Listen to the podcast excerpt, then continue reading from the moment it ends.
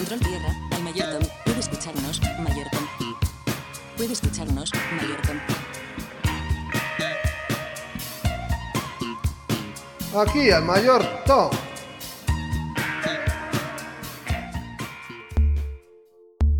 Estas últimas semanas en la empresa en la que trabajo, estamos ajustando nuestros objetivos para ajustarnos a la nueva realidad. La mayoría de los expertos de negocios te aconsejan comenzar replanteando la visión y misión de la empresa y de ahí saltar a la revisión de los valores de la empresa, la detección de las fortalezas y debilidades de la misma, revisión de políticas y un largo bla bla bla. Obviamente, lo primero que hice fue buscar en Google ejemplos de empresas chingonas para buscar inspiración.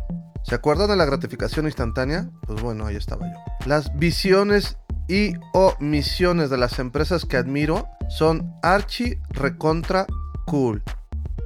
Google, Proveer acceso a la información del mundo en un solo clic. Microsoft, Ayudar a la gente del mundo a alcanzar su máximo potencial.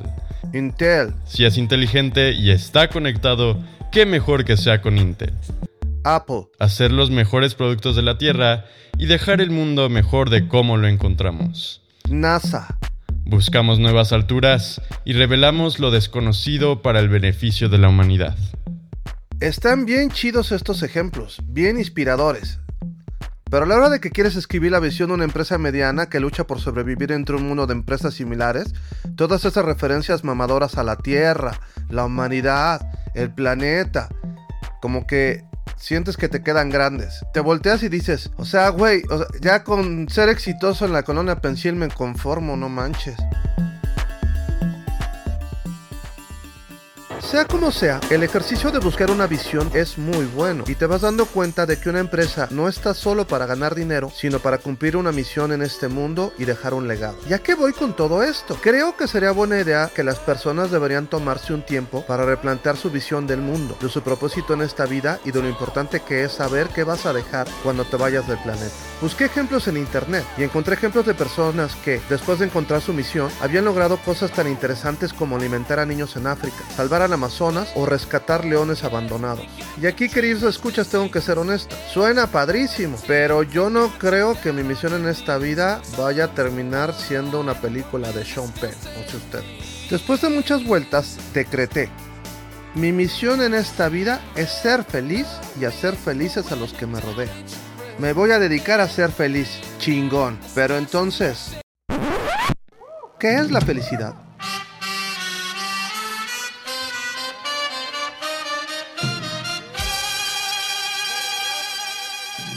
¿Qué pasó, compa Grim?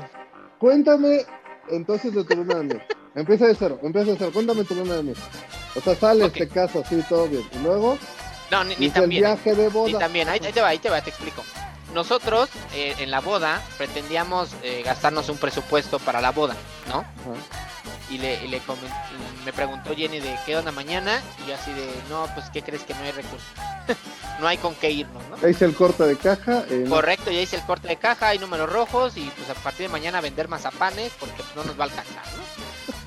El chiste es que nos aventamos a irnos solamente con lo recaudado de la camisa y de las zapatillas. El chiste que según íbamos a salir temprano y terminamos saliendo como en la tarde, ¿no? No, para no llegar noche, ajá. Avanzamos y, y- también hay un pueblo que, que me encanta, que se llama Pinotepa Nacional. Y me encanta, lo digo en forma de sarcasmo, porque es un pueblo muy, muy, muy feo. Este, la- las calles están peor que en Ecatepec y mira que Ecatepec se esmera para te- tener sus baches, pero no, no sé cómo le hagan en Pinotepa que no tienen baches, o sea, tienen cráteres, o sea, pareciera Marte ahí. Afortunadamente en ese tiempo tenía un Chevycito que flotaba y era todo terreno, no, no, no, o sea, una chulada de, de- de carro, ¿no? El, el, el Chevycito. Y seguimos avanzando, pero ya cuando avanzamos se, se vino lo, lo feíto, porque a lo lejos se veía como, es que es, es complicado, como Geotormenta, ¿no? Tal vez la película. O sea, se veían todo cerrado, todo cerrado el cielo, y veías cómo caían rayos hacia el piso, ¿no? O sea, así de, del cielo para abajo, así, ¡pum! Y decía Jenny, no manches, Felipe, se va a estar bien feo. Y yo, pero no llueve, o sea, realmente no llovía. Era como una tormenta eléctrica solamente. Y, y se veían los relámpagos horribles y así sucesivamente, ¿no?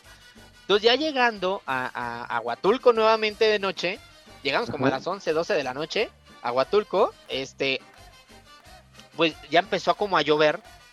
Entonces empieza a llover y todo el show, este, nos, nos, nos hospedamos, estuvo muy, muy padre ahí ese, ese hotel y todo el show.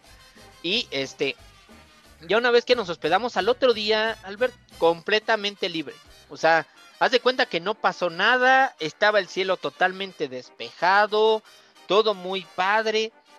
Y pues en ese momento afortunadamente aprovechamos para lo del bendito recorrido de las bahías, que de lo más sonado ahí en Huatulco, el recorrido de las siete bahías. Y ese día fue el único de toda la semana que estuvimos que se pudo hacer el recorrido de las bahías. Todos los demás días estuvo cerrado el puerto. Entonces, no sé, creo que, creo que hemos tenido bastante, bastante suerte a pesar de, de, los, de los incidentes que tenemos en carretera, que hemos tenido millares. Como, como también la vez que me quedé en Chilpancingo varado. Tierra de nadie, ni de Daniel Nava. Pero sí, o sea, fue el único día que estuvo abierto el puerto a la navegación.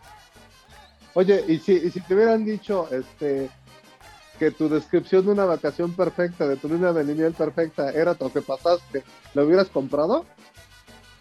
Yo creo que sí. Fíjate que, no sé, tenemos algo, un no sé qué, que no sé cómo, que siempre que salimos pasa algo. En que todo sale exactamente fuera de lo planeado para mal, ¿por qué tienes un buen recuerdo? Porque creo que es la parte divertida. O sea, creo, creo que es algo que, que, me, que me gusta. O sea, el, el hecho de tener algo muy planeado me, me aburre, se me hace monótono. Creo que tal vez algo, aunque como dices, aunque sea mal, ¿no? Dices, puta, tuviste que batallar y buscar cómo salir de, de, de, ese lugar a las 3 de la mañana, ¿no? Cuando me quedé. Oye, pero no dirías que la vida es como las vacaciones, o sea, tú planeas algo y dices, no sé, no sé cómo te viste, o sea, en algún momento, cualquier es que, cosa que planeaste. Que sí, tienes toda la razón. Creo que aprendí un dicho bastante, bastante bueno. No sé dónde lo escuché, pero, pero dice por ahí, la, la vida no es tan difícil, solamente se trata de ser feliz. Y, creo que sin duda muchos de nosotros nos complicamos tratando de buscar toda tu entera satisfacción que no te das cuenta de lo que tienes y disfrutas de eso. O sea, como que estás busque y busque y busque lo que, lo que, lo que tal vez siempre anhelaste sin disfrutar lo que ya tienes, lo que siempre tuviste.